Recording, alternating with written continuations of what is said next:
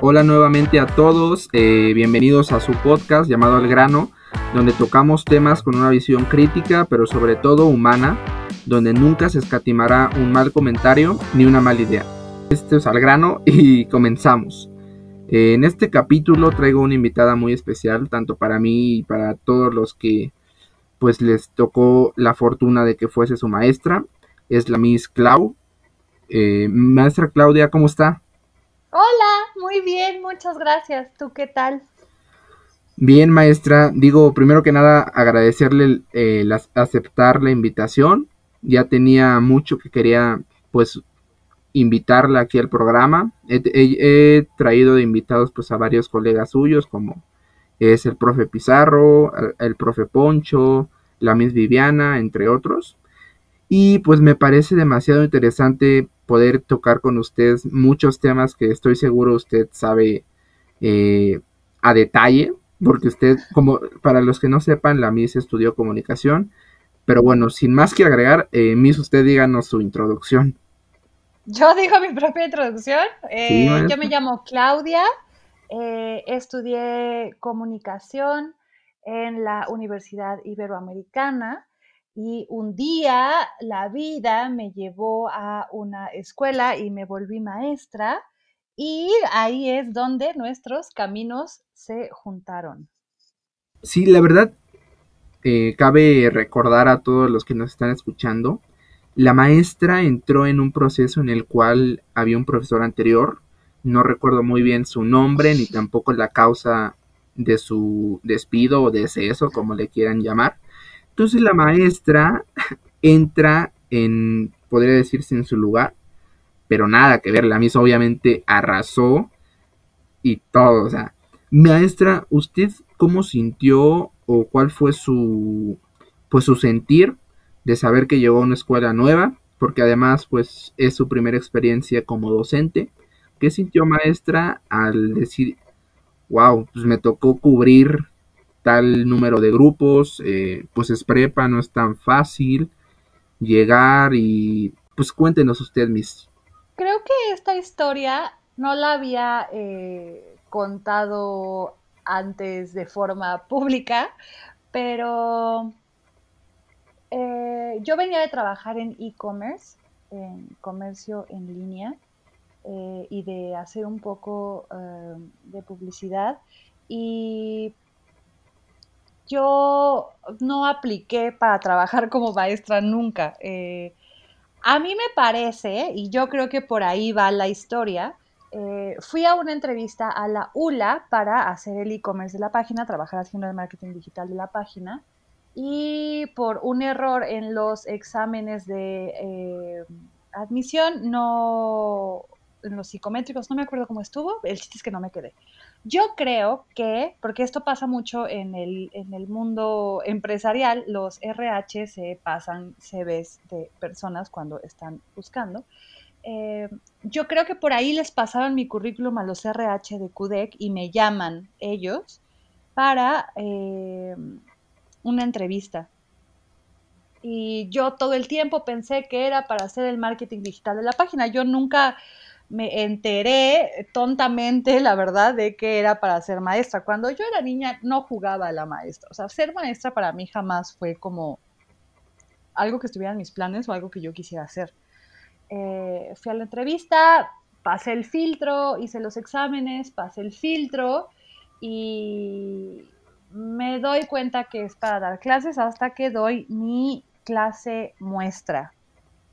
Eh, di marketing, el programa era diferente.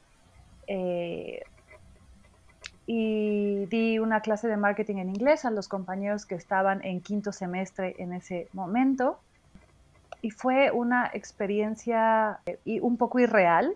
La recuerdo como si hubiera sido algo onírico, como si fuera sido medio sueño. No, no tengo como muy en concreto el orden de las cosas eh, de hecho, en mi memoria la escuela es diferente. Eh, todo fue muy extraño. Pero di mi clase y se acercó a mí una de las chicas y me dijo, ojalá que se quede porque su clase estuvo muy bonita. Y algo hizo clic en mí. Eh, después hablé con la persona que iba a contratarme y le dije, la verdad es que esto no es lo que yo quiero para mi vida, eh, yo vengo de un mundo completamente diferente y a mí me interesan otras cosas. Y me dijo, a mí me urge una maestra como tú, eh, quédate y vamos viendo, tú sigues buscando trabajo, si encuentras trabajo te vas y me quedé y resulta ser que dar clases es el amor de mi vida, es la cosa más bonita que he hecho con mi tiempo, me encanta y ahora quiero dar clases para toda mi vida. Em, esa es la historia de cómo llegué. Llegar a mitad de semestre fue complicadísimo, sobre todo por uno de los grupos que, que me tocó darles clase, que extrañamente fue el mismo grupo donde di mi clase muestra, nunca conecté con ellos y para mí conectar era algo importante. Eh, entonces, mi experiencia con esa generación donde no, no es que fueran una mala generación y yo una mala maestra, sino simplemente no hubo una conexión, eh, me hacía dudar mucho y, y decir como, claro, esto es temporal. Pero hubo otra generación eh, que estaba un año abajo de esa generación, que resultó ser una generación extraordinaria y que gracias a eh, ellos se me abrieron muchas oportunidades dentro de la escuela de crecimiento eh, en muchos sentidos y ellos, esa generación que es tu generación, fueron los que hicieron que yo me enamorara de dar clases y que me encantara dar clases y pues aquí sigo y aquí quiero seguir. Qué bueno, maestra. Fíjese cómo a veces es el destino, ¿no? Como usted dice, pues usted venía de un, de un mundo, y recuerdo que usted nos lo contaba, de un mundo completamente diferente, ¿no? Otro tipo de metas, otro tipo de trabajo per se. Entonces llegar a, y no solo llegar como maestra nueva, sino llegar en sustitución, por así decirlo, de un profesor, pues sí me imagino que fue como, wow, pues saber cómo me van a recibir los alumnos, ¿no? Como usted dice, pues los, los de semestres más arriba, pues sí tenían como una retención quizá. Y pues nosotros, en lo particular yo, pues la recibí de la mejor manera y todo. Y fíjese que ahora, digo, no sé, yo ya tiene un semestre que salí de, de CUDEC, pero se ha vuelto de las maestras icónicas, de las maestras que levanta la mano para hacer esto. Eh, sí se nota que pues le gusta demasiado la docencia y, raro porque pues en el mundo actual donde quizá no se ve tan bien valorado o bien remunerado el papel del docente, cada vez menos y menos están interesados en la, en la profesión. Y qué interesante que usted en lo particular le guste, porque más que, más que la remuneración económica, creo que viene la remuneración personal, el sentirte bien y el saber que le estás pues dando un conocimiento a, las personas, ¿no? Entonces, qué, qué padre, Miss, la verdad. Fíjate que creo que tiene más que ver con un aspecto de mi personalidad que es rebelde. Yo siempre he sido rebelde y contestataria. Y parte de la razón por la que yo quise estudiar comunicación y por cómo yo había estado construyendo mi vida era porque yo creía en mi país y yo quería eh, una revolución para mi país. Eh, dar clases me permitió darme cuenta que la revolución más grande que un ser humano puede hacer se hace desde las aulas. Y por eso es que creo yo que no, no es que no me importe, porque claro que amo el maldito dinero, eh, hay otras formas de adquirirlo definitivamente, la docencia no es una de ellas, eh, pero es algo que me alimenta mucho el corazón y es algo que es un tipo de alimento para mi corazoncito que yo nunca había probado y que me encanta. Y tiene que ver con que soy rebelde y me encanta ver de repente cuando le decía yo hace unos días a, un amigo mío, eh, me encanta cuando reconozco algo en ustedes que es mío y que tiene que ver con la rebeldía. Eso me encanta eh, y eso me da mucho alimento. Por eso es que creo que se sacrifican unas cosas. Sí, es que, bueno, relativamente usted, Miss, es, es joven. O sea, usted, eh, pues... No, como relativamente soy. bueno, usted es demasiado joven, maestra. Entonces, eh, gracias, gracias. pues creo que también vino ese factor aquí a, a ver el lado positivo, ¿no? Porque pues nosotros quizá estamos en la etapa o estábamos en la etapa de prepa, donde pues como usted dice, luego viene este tipo de rebeldías, el no querer estudiar, el salirte de las clases, el sentirte rebelde, en muy pocas palabras. Entonces, conectar con una persona eh, relativamente que de la misma edad, pues sí me imagino que les vino a conectar el chip de profesor-alumno. Además que sus clases, al igual que las de Poncho, creo que la materia igual se daba, porque a usted le tocaba pues materias como de emprendimiento, de comunicación, la materia se daba y obviamente su actitud inigualable igual, para que haya un ambiente de trabajo, un ambiente áulico, bastante ameno, bastante fructífero. Entonces creo que esos son de los factores que vino pues a hacer que le agrade la docencia. También Sí, disculpe el relativamente, mis, pero lo siento. ya, ya quedó atrás. Ya quedó atrás, ya no hay que mencionarlo. Eh, también, para los que no, para los que no sepan, eh, la maestra participó como, podría decirse, coach en un sistema que se dice TED, que son las TED Talks. Eh, ahí pues me imagino que todos han visto o al menos escuchado de unas son las letras rojas grandes que se ponen atrás de, del, evento y las personas hablan y todo. Eh, el último bimestre yo recuerdo que pues yo entré, estaba muy entusiasmado de, poder pues transmitir un mensaje al público. Recuerdo pues que nos, nos dieron pues nuestro manual, nos asignaron profesores, etcétera. Y me acuerdo que me tocó con usted Estuvo muy interesante porque a mí me hizo ver demasiadas, pues podría decirse, perspectivas que no tenía yo muy en claro. Por ejemplo, algo muy importante que quizá luego le quitamos ese mérito o le quitamos esa importancia es la comunicación, que pues ahorita más adelante vamos a hablar de la importancia de esta. Entonces ahí me di cuenta que quizá nuestra generación sí sea una generación conectada, indudablemente, pero carecemos de una comunicación efectiva. Eso es lo que yo me di cuenta. Muchos de nosotros, incluyéndome, pues no podían expresar su sentir eh, de una manera clara y concisa. Recuerdo que había veces o había ejercicios de los pocos, porque pues sí fue como, como un mes aproximadamente que nos tocó eso, pues por esto de la pandemia. Recuerdo que había una actividad donde usted nos decía que teníamos que dibujar un conejo o algo así. Y había, y había mucha gente que no, no podía transmitir incluso el dibujo de un conejo. Entonces, cuéntenos, maestra, usted llegar como coach a este tipo de, pues, de escenario. ¿Cómo, cómo fue? Eh, eh, el proyecto de TED eh, es el proyecto más padre en el que me ha tocado trabajar eh, dentro de la escuela. Ha sido un proyecto atropellado, sin duda, eh, pero que cualquier día de esto se va a llevar a término y va a ser extraordinario.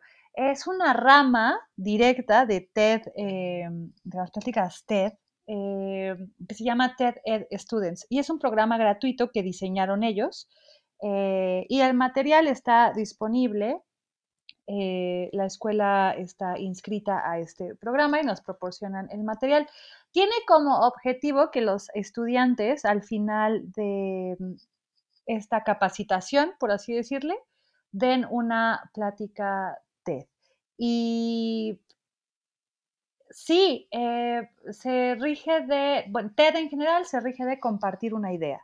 Em, pero uno de los valores más importantes que TED puede enseñar o que podemos compartir a través de las pláticas TED es la argumentación, cosa que sin duda a, las nuevas generaciones les hace falta. Y ojo, a mí me encantan las nuevas generaciones, eh, creo que van a cambiar el mundo. eh, no me parece que sean de cristal y los amo, pero les hace falta mucha argumentación. ¿A qué me refiero con argumentación? ¿Por qué te gusta esto? Porque sí.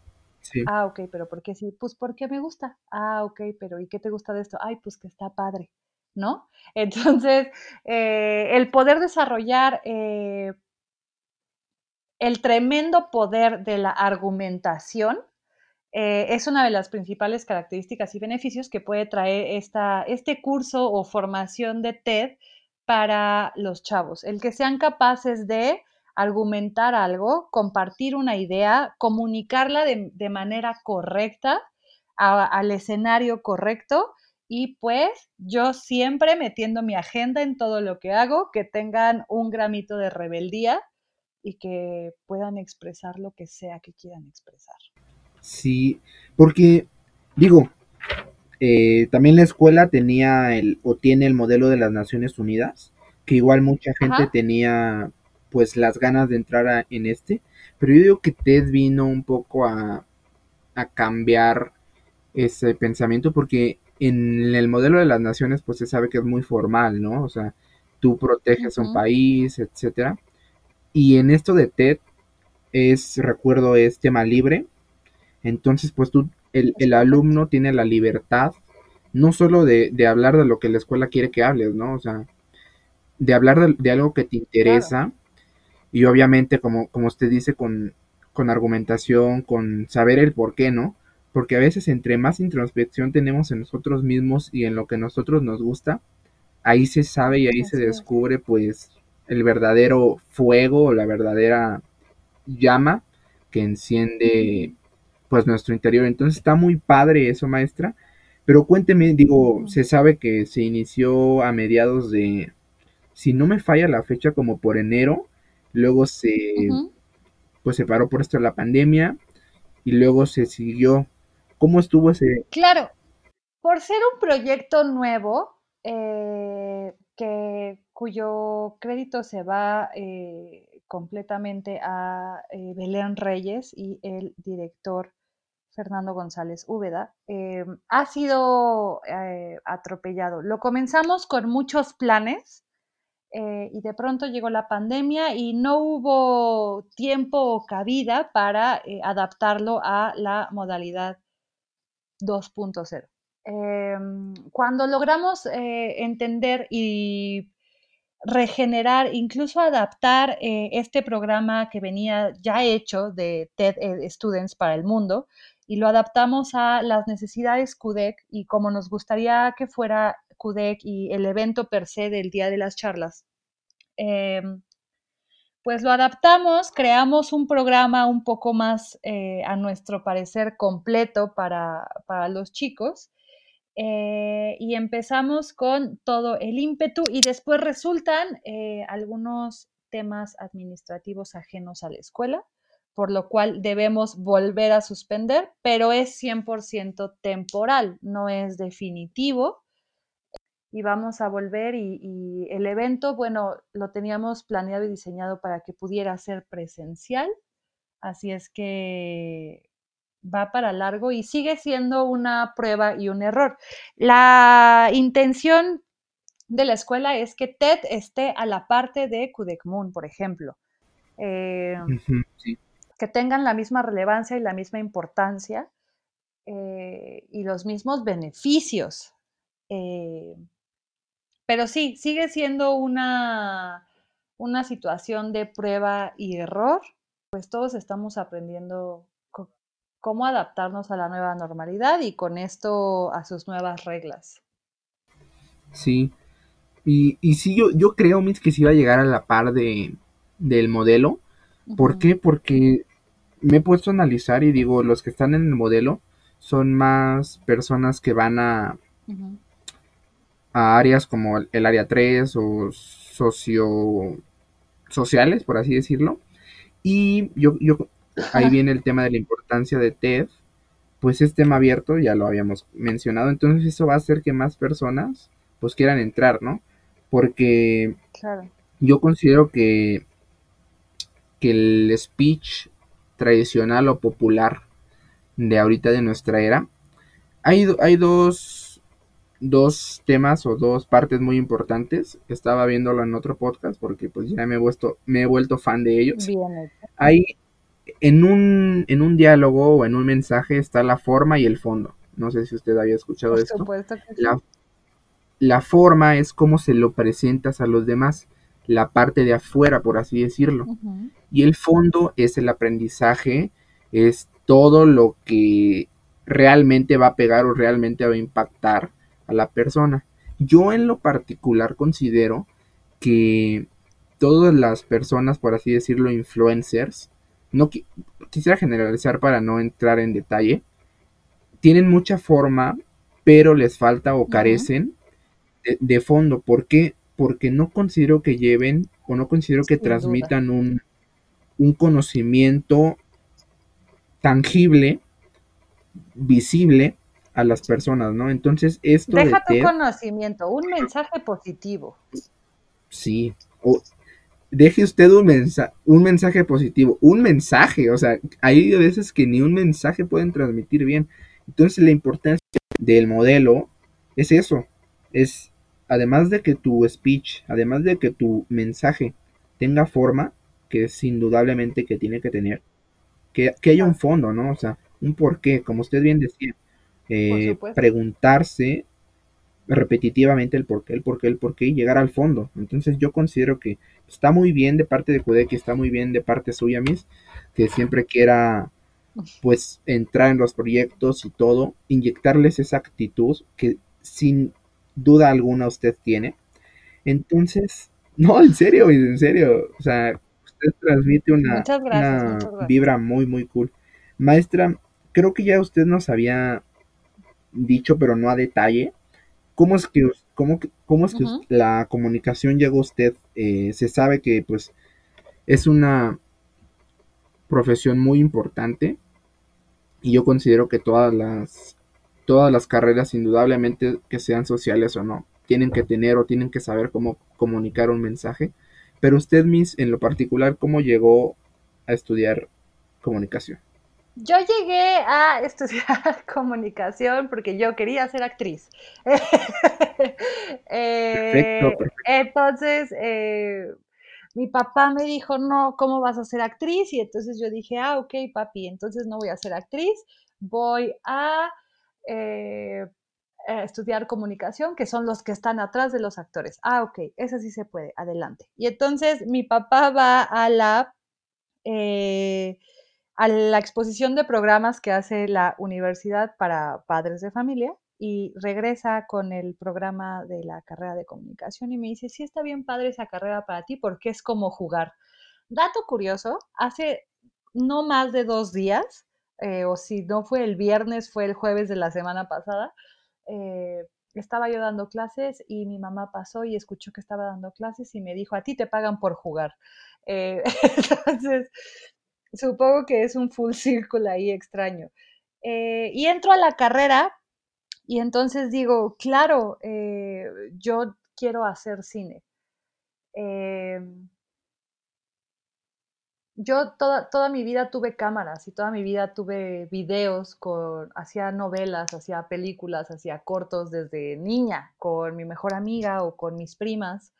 Entonces hizo mucho sentido el, el pensar en el cine más como esta forma rebelde de querer hacer una transformación en la sociedad con todo el ímpetu que una chamaca de 19 años puede tener en ese momento. Eh, y eh, dentro de la Ibero, eh, tú eliges un subsistema cuando estudias comunicación, pues comunicación es muy amplio. Cuando llegó el momento, yo ya había tenido contacto con algunos de los compañeros que se iban a ir hacia el lado de cine y decidí que no era el ambiente en el que yo quería estar, así es que me fui por la televisión, eh, la televisión en vivo específicamente era lo que me movía y lo que me gustaba.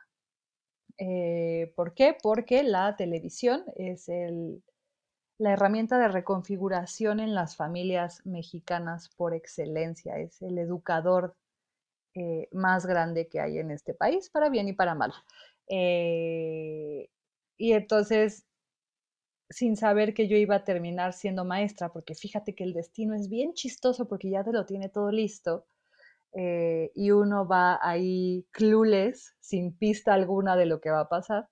Así es como quería yo ayudar a el cambio en este país, a través de la gran educadora, la televisión. Eh,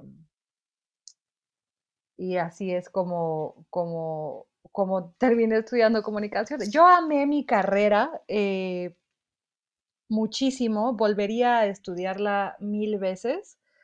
Eh, y sin duda es algo que recomiendo siempre y cuando estés eh, consciente que debes especializarte, porque es una carrera muy, muy, con muchas vertientes, puedes ir hacia muchos lados.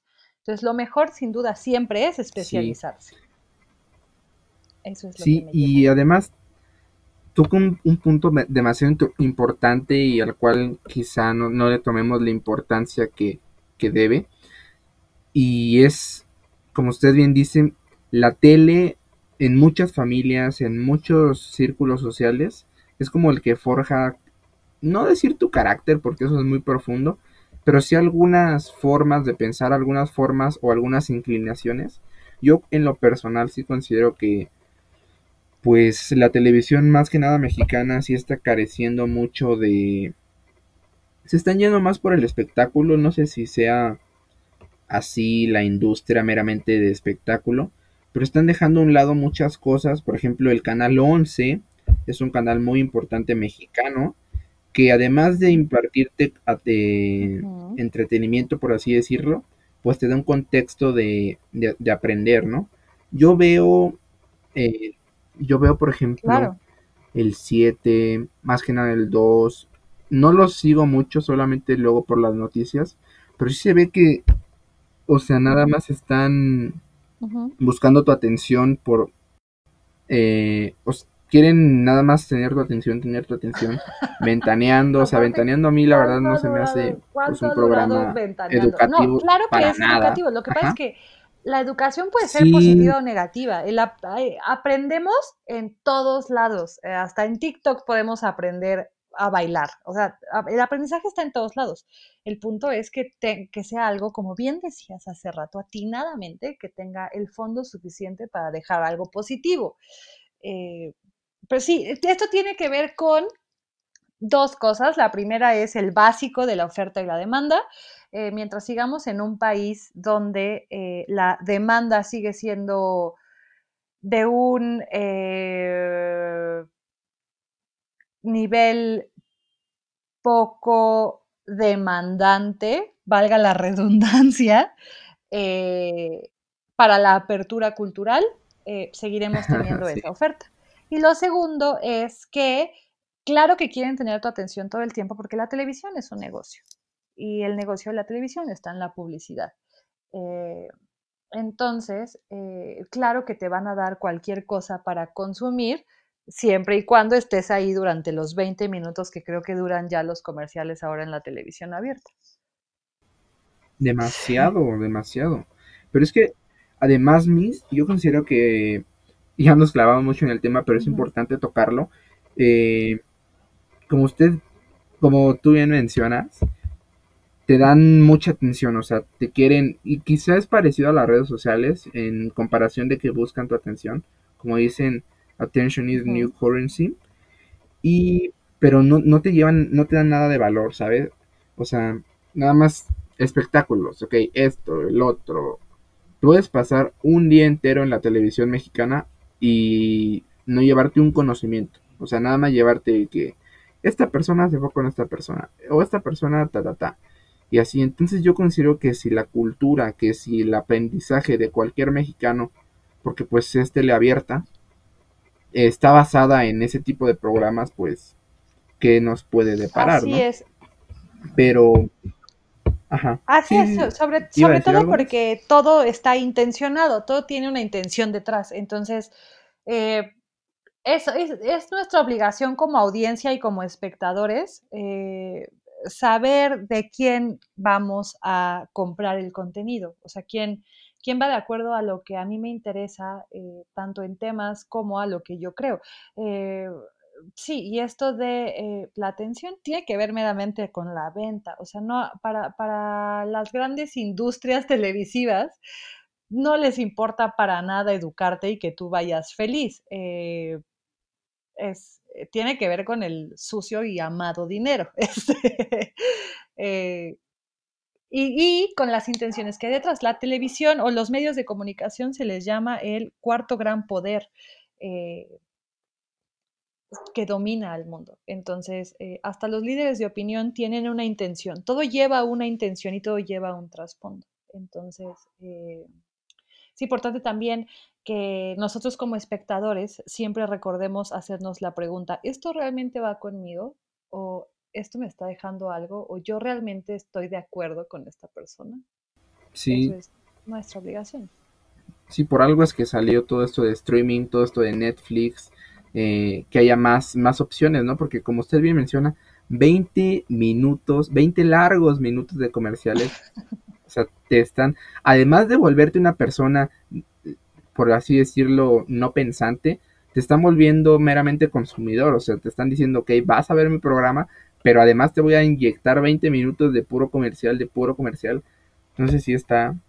Digo, es un tema que nos, nos tardaríamos muchas horas en, en debatir, pero quisiera, quisiera, maestra, que usted nos, nos dijera a grandes rasgos, pues cuál es la importancia de la comunicación en el, meramente en el siglo XXI, porque se sabe que pues un buen mensaje o un mal mensaje determina tal o cual consecuencia. Entonces, por supuesto.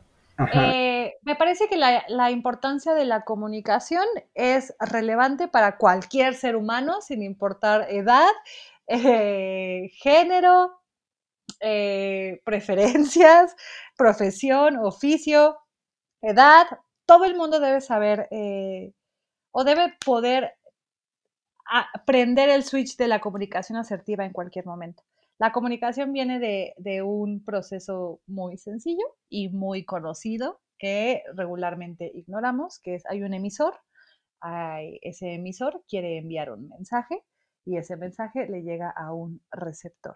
Eh, el detalle de la comunicación en, estas eh, épocas está en otro paso de ese proceso que es la retroalimentación. Entonces, la cosa se complica un poco cuando tú esperas una retroalimentación del receptor, eh, pues tú como emisor debes encontrar la forma de recibir esa retroalimentación y ahí es cuando se va complicando el proceso y se van añadiendo más cosas. Pero este simple, este simple conocimiento de que todos somos emisores de un mensaje, que queremos enviarle y que necesitamos un receptor y que no nos basta con que el receptor capte el mensaje, sino queremos una retroalimentación, eh, es lo que hace que la comunicación sea tan importante para, para cualquier persona. Eh, es muy común cuando tú decides estudiar comunicación, es muy común que la gente diga que no es una carrera,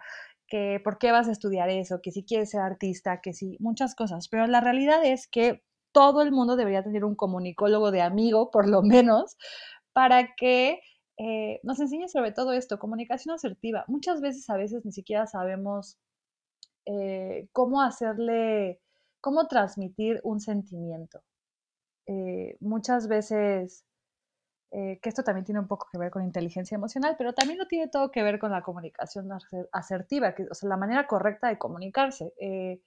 Entonces, si tú ni siquiera tienes las herramientas para poder comunicar un, sentimiento a otra persona, pues mucho menos vas a tener las herramientas para poder comunicar las reformas que quieres hacer a un país o, las intenciones que tienes al adquirir una posición de trabajo o una marca, conquistarte, como decíamos hace rato con táctica y estrategia de Mario Benedetti. Eh, por eso es que la comunicación es tan importante. Y como es importante aprender a ser un buen emisor, también es importante aprender a ser un buen receptor, que era un poco, ligándolo un poco con el tema de la televisión. Cuando te toca ser receptor o audiencia o espectador, también tienes que analizar y ver todo lo que pudo haber pasado este emisor para que a ti llegara este mensaje? ¿Y cuál es la intención con la que se envió este mensaje? ¿Qué se está esperando de ti? Y tomar la decisión de eh, qué tipo de retroalimentación le vas a dar a ese mensaje. Eh, entonces es súper importante, eh, sobre todo para los jóvenes, que aprendan a saber buenos, digo, ser buenos emisores de mensajes, pero también buenos receptores de mensaje. Me parece que es, es, por eso que la comunicación es la herramienta más importante de este y de cualquier otro tiempo para transmitir mensajes. Y estos mensajes van adquiriendo poder dependiendo de qué tan buen emisor eres. Tú puedes decirme un mensaje quizás de no importancia como Anita Lava Latina, pero eres tan, tan buen emisor que a lo mejor y hasta haces eh, llorar al receptor, ¿no? Y el receptor te va a decir, claro, Anita la baba latina. Y era lo que tú querías y wow, felicidades, comunicador del año. Eh, es por eso que a mí me parece que es súper importante la comunicación como herramienta para cualquier carrera. ¿eh? eh comunicación se debe de dar eh, como materia de tronco común en, las escuelas para todos. Sí, pues yo considero maestra, al igual que usted, que es de esas, por así decirlo, ya las, yo las catalogo habilidades básicas. Entre ellas está la comunicación, el liderazgo, entre otros muchos aspectos o adjetivos que una o cualidades, cualidades que una persona debería de tener mm, sin importar su profesión ni nada. ¿Por qué? Y ahorita déjeme darle un ejemplo muy muy claro. Como antes le había mencionado, pues yo me postulé a ser presidente de, de mi escuela de un de, IMEF, que es una, un instituto, ¿no? Entonces en este instituto a ti te, te hacen escribir una carta motivo de una a dos cuartillas. Pero aquí se me vino la importan aquí se me vino a la mente la importancia que tiene la comunicación y el saber transmitir lo que quieres decir. ¿Por qué? Porque tú puedes ser tan bueno, tú puedes ser el máster en matemáticas, ser el máster en, en historia, ser el máster en todo lo que tú gustes, pero si, si en una carta motivo de una o dos cuartillas no expresas realmente el deseo y el por qué quieres ese puesto, por más que tú seas el crack en esto o el otro o el máster, no te lo van a dar porque no supiste comunicar. Entonces ahí es otra importancia muy muy clara que puede que otra persona que no sepa tanto ahí le meta, eh, ¿cómo decir? crema a sus tacos en, el, en la carta motivo que yo, que tú, que esto y que el otro, y se termine llevando. Y se lo van a dar a la otra persona, claro. Entonces, vaya que sí es una, una cualidad muy importante, no solo para pues el área social, sino todas las áreas en pues en general. Entonces, sí, es correcto, es una herramienta de desarrollo humano, punto. O sea, así de fácil. Sí, y tocando el tema de la comunicación, digo, es, es del saber de todos que pues esto de la cuarentena, de la contingencia, vino a cambiar de una manera muy, muy drástica el, el, modo en que nosotros como seres sociales pues nos comunicamos, ¿no? De estar o de poder... Fíjese, maestra, en, en el salón, por ejemplo, tú podías dar tu clase, ¿no? Y podías tener 5 o 10, incluso 15 o 20 preguntas en el trayecto de tus 45 minutos de clase. Pero no se hacía tan notorio el tiempo, ¿por qué? Pues porque nada más alzabas la mano rápido. Miss, ¿qué era aquí? Ah, era esto. Ah, ok, gracias, Miss. Entonces yo considero que pues sí cambió mucho, mucho, mucho la forma que nosotros pues se vino a cambiar la comunicación ahorita que es vía remota. ¿Por qué? Porque si una persona tiene dudas, tiene cinco dudas o seis, si las pone o si las expresa en el chat, pues quizá las demás personas digan, ay, ¿qué onda con este que no entiende? Oye, pues parece que no está entendiendo. Cuando en realidad cuando nosotros estábamos en, en presencial, pues quizás hacíamos esas que esas mismas preguntas que hace el chavo o más, pero se notan más por el canal en que lo estamos haciendo. Bueno, ese es un breve ejemplo. Pero usted mismo que lo ha vivido en carne propia como docente en el en la forma presencial y en la forma ahora en línea, ¿qué, qué cambios ha tenido? ¿Le ha gustado más? ¿Le ha gustado menos? Eh, sí, Fíjate que no me gusta. Eh, yo prefiero escuchar que griten en los pasillos y decirles que, que no pueden entrar a mi salón con esa coca. Este, eh, pero sí me parece también que eh, es algo que nos permite como docentes explotar las capacidades y justamente la forma de emitir mensajes porque te cambian el canal, como tú lo hacías. A lo mejor en presencial eras uno de estos docentes que les costaba trabajo la clase, ¿no? Porque los alumnos son horribles, porque no me hacen caso, porque son unos delincuentes.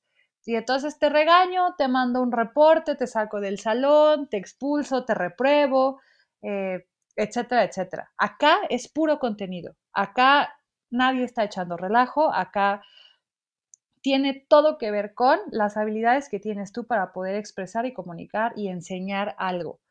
Pero hay otra contraparte, que es la que está resultando muy complicado, que es que eh, el alumno o el estudiante debe ser capaz de autorregularse.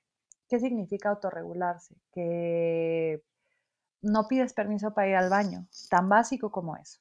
Entonces necesitas ir al baño, te levantas y vas al baño bajo la conciencia de que te vas a perder cinco minutos de algo que quizás era importante. De la misma manera, eh, puedes tú eh, meterte a todas tus clases y no tener ni una sola falta, pero no escuchar lo que está pasando en tus clases y no poner atención. Entonces ahí es cuando, pues no hay, en este caso, en esta ponencia, el emisor, no puedo yo ir a tu casa a sentarte en, en la computadora, sino le estamos dando una responsabilidad al receptor de estar disponible eh, para recibir este mensaje. No necesariamente se le obliga al receptor a dar la retroalimentación que el emisor espera, pero sí, pero sí recae responsabilidad en el receptor de estar disponible. Eh, a mí me parece que las clases en línea no funcionan si no es de preparatoria para arriba, o sea, secundaria, primaria, ya no digas tu kinder, eh, no funciona justo porque no son autorregulables. Entonces, eh, te puede, puede tener la mamá al chamaco amarrado en la silla y estar la maestra con una botarga en la computadora y el niño está viendo fijamente a la computadora, pero el niño está pensando en otra cosa, no, es, no tiene la capacidad de la corteza frontal para decir, eh, estoy sentado aquí, este es el momento en el que debo poner atención a mi clase. Que mira, todos nos distraemos, todos, y las distracciones están a la orden del día y son válidas, porque el cerebro necesita a veces descansar. Pero esa es la diferencia con las clases en línea que a mí me parecen más importantes, que ponen a prueba nuestras habilidades como docentes para comunicar algo una de las primeras cosas que tú debes hacer cuando estás comunicando algo es conocer quién es tu receptor. Entonces, eh, todos aquellos docentes que no estén listos para aceptar que cuando un alumno no entiende algo, no es culpa del alumno, sino es culpa del maestro, eh, no estará listo para esta nueva generación y esta nueva forma, esta convergencia de enseñanza. Eh, sin duda la educación debe tener un grado de innovación eh, y darle que el peso caiga más ahora sobre el estudiante y que el profesor se vuelva simplemente un guía del conocimiento. Esto es lo que debes conocer ahora, adelante ve y conócelo. Y si tienes alguna duda, con mucho gusto te digo dónde puedes resolverla. Eh, porque, porque de otra manera esto no está funcionando. ¿Me estoy explicando? Sí, maestra. sí, maestro. Ya, no somos tus maestros, Francisco. No es trabajo este aceptarlo, pero sí, claro. Eh, es por esto que, que, pues esto es algo donde todos le tenemos que eh, eh, echar ganas y también tener la humildad de decir, esto que intenté no funcionó, tengo que cambiarlo y cambiarlo y cambiarlo hasta encontrar un sistema que se adecue a la forma de enseñanza de cada quien y a estos nuevos eh, canales. Eh, pero lo mismo pasa, te repito, con los receptores. El receptor también debe estar disponible y abierto a, a dejarse querer y dejarse enseñar y también, claro que sí, hacer, eh, hacer de forma, hacer vocal, expresar cuando no le está apareciendo lo que se le está dando en, clase cuando, y es muy válido, oiga profesor, oiga profesora docente, me parece que se está equivocando por esto y por aquello. Eh, entonces, sí, es un buen medio. Yo la verdad sí prefiero eh, que se estén aventando bolitas de papel en el salón porque mi naturalidad, eh, mi, naturaleza es una naturaleza más de relajo. Yo me, me, presto mucho al relajo eh, con, con, los alumnos eh, y eso me hace falta. Otra de las cosas que a mí de forma muy personal me hace falta es justo no conozco a la nueva generación, eh, no sé quiénes son, no prendes tu cámara, no sé quién eres. Y entonces me encuentran en la calle, porque ya me pasó dos veces, me encuentran en la calle y me saludan con todo el cariño del mundo y me da mucha pena, pero yo no sé quién eres. Y me dices tu nombre y tampoco sé tu nombre porque no me prendes tu cámara, no entregas actividades y como lo mi única forma de conocerte es una lista en una plataforma, pues claro que, que, yo no sé quién es, lo cual a mí me cuesta mucho trabajo, eh, porque como te decía al principio de, de este podcast, eh, la conexión con, lo, con, el alumno o con el receptor en este caso, para mí es muy importante.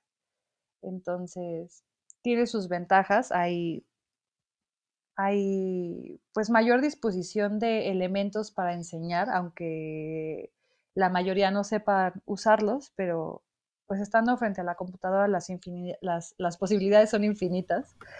Eh, pero también tiene sus cosas malas, que es no puedo regañarte y decirte que pongas atención y cuestionarte y retarte a que aprendas, ¿no? Sí, sí, sí. Porque sí, no me había puesto a pensar en eso y fíjese que luego mi mente filosófica empieza ahí a filosofar y todo. Y sí tiene mucha razón, o sea, ahorita en presencial, pues si tú quieres ir al baño, pues vas, ¿no? O sea, hay, ha habido compañeros acá en la universidad que luego el profe les dice, oye, tú Emiliano o, tú Carla, y no están y, y ya llega y, ay, per, perdón, profe, es que estaba en la cocina. Ese tipo de detalles, pues sí, tenemos que, como docente y también como alumno, tener parte de responsabilidad. Igual, Totalmente. usted había mencionado el tema, ah, sí, de la de ser autodidactas. Creo que ese factor va a tener que, o va a dibujar la línea de los que sí van a aprender y de los que no. Porque pues si tú, si tú nada más te llevas el aprendizaje de, ah, ok, mis 45 o no me acuerdo cuánto duren las clases ahí en CUDEC, mis 45 minutos de clase, ah, ya los tuve, puse atención, ya, me olvido de la escuela, veo YouTube, veo otro tipo de cosas. Te digo, es aceptable, pero tener una parte autodidacta decir, ok, quizá no le entendía esto y no pude o no tuve la oportunidad de decirle a la Miss, pues que me lo resolviera. Pues yo mismo tengo ahí al internet a la mano, pues investigo a ver qué es esto. Ah, ok, ok, va. O sea, ese tipo, ese factor de auto, no sé si se diga bien, autodidacción, autodidacta, autodidacta. es el que... Sí, claro, eh, es que esa es la, esa es la, eso es lo que debe de pasar de ahora en adelante, es nosotros como maestros ser otra de las herramientas al mismo nivel que el Internet y los libros para que los alumnos nos usen eh, en la manera en la que cada alumno quiera, con objetivos de aprendizaje, por supuesto. Sí, sí, sí. Eh, pues ya para cerrar, Miss, ¿qué conclusiones usted se lleva del día de hoy? Del día de hoy, pues que me encanta estar en contacto contigo y con, con otros alumnos. Me encanta lo que, está haciendo, lo que están haciendo todos. Eh, me encanta que me escriban y que me digan que se acordaron de tal cosa que yo les dije o que nomás me saluden en la calle, eh, porque a ustedes sí los conozco cuando me saludan en la calle, aunque traigan cubrebocas. Eh, eso me llevo, me llevo mucho gusto por poder colaborar contigo eh, desde otra trinchera. Y, y pues nada, eh, te voy a tocar rápidamente un tema que me pediste antes de que empezáramos que tocara y se nos olvidó, que es cómo había sido estudiar en la Ibero. Y ah, ok, claro. Con, esto, con esto te voy a dar eh, mi cierre. La Ibero es una escuela humanista. Eh, lo cual eh, pues es, es, está considerada de una manera más moral. A mí, a mí lo que me gustaría que, que, se llevaran sobre la comunicación y sobre toda esta plática que tuvimos nosotros el día de hoy es eh, que el lema de la Ibero es la verdad nos hará libres y que la persona con la que tenemos que tener más verdad siempre es con nosotros mismos. Eh, mientras nosotros nos digamos la verdad a nosotros mismos, vamos a encontrar las mejores formas para comunicar lo que necesitamos y obtenerlo o comunicar eh, cualquier cosa que queramos comunicar.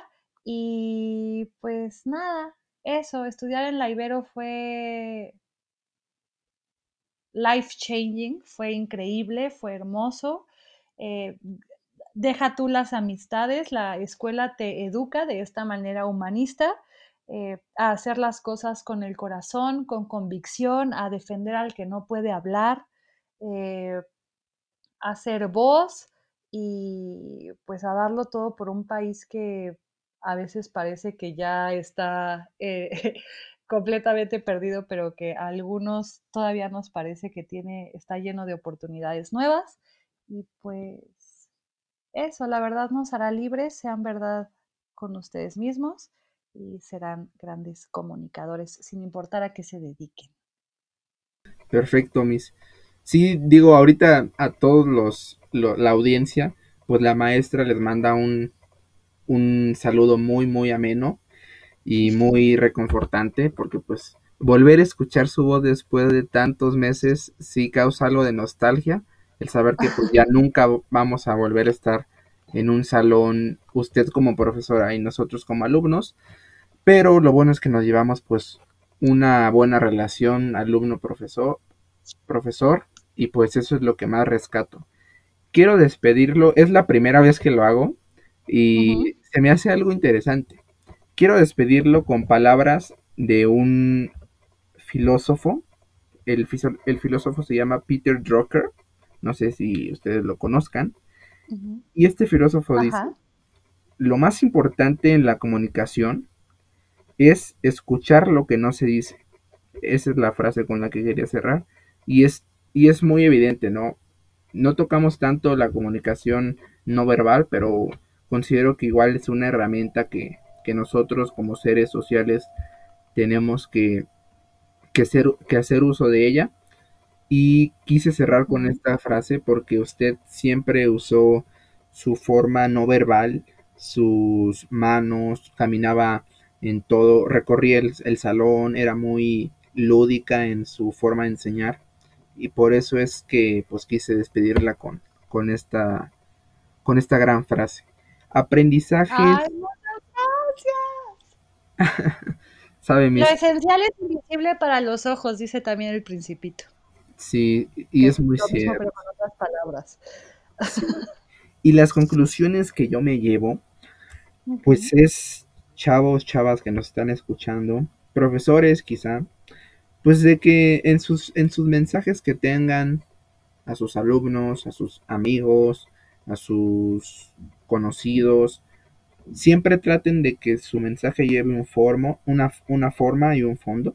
Es muy importante, yo lo considero y más ya en, la etapa universitaria y en la etapa ya pues laboral es muy importante.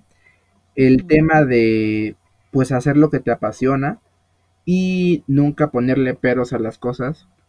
Así por por ejemplo pues la misa al principio no quería docencia y miren ahora es de las de las maestras que más disfruta su trabajo. Entonces sin, si reciben una oportunidad, digan, ah, ok, perfecto, claro, la tomo con la mejor actitud y hago, hago mío ese papel, ¿no? Ya no va a ser eh, Claudia la profesora, sino, o sea, ya va a ser un personaje intachable ahí, pues en la escuela.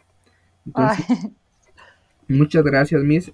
Es usted de las personas de CUDEC, pues más cercanas que, que llegué a tener, entonces por eso me encantó esta plática porque en comparación de, de otros invitados que no, que no han sido de CUDEC, pues sí se siente ese ambiente acá de, pues de amistad, de, tener una buena relación. Se, puede hasta incluso la forma en cómo en cómo desarrollé los temas, pues sí es un, fue un poco más calmada y todo. Entonces, gracias, Miss, por darme esta oportunidad de poder pues colaborar con usted. Esperemos si se vuelva ahí en un futuro, pues otro episodio con usted me interesaría y me gustaría demasiado. Entonces, muchas gracias, Miss. No, hombre, muchas de nada, cuando quieras. Yo participo en cualquier proyecto que tú y cualquiera eh, de mis exalumnos quiera, siempre con muchísimo gusto. muchas, muchas gracias, Miss. ¿Algún mensaje a, a, todos los exalumnos que le están escuchando en este momento? eh, hagan siempre todo con el corazón de las manos y los extraño mucho, sweeties.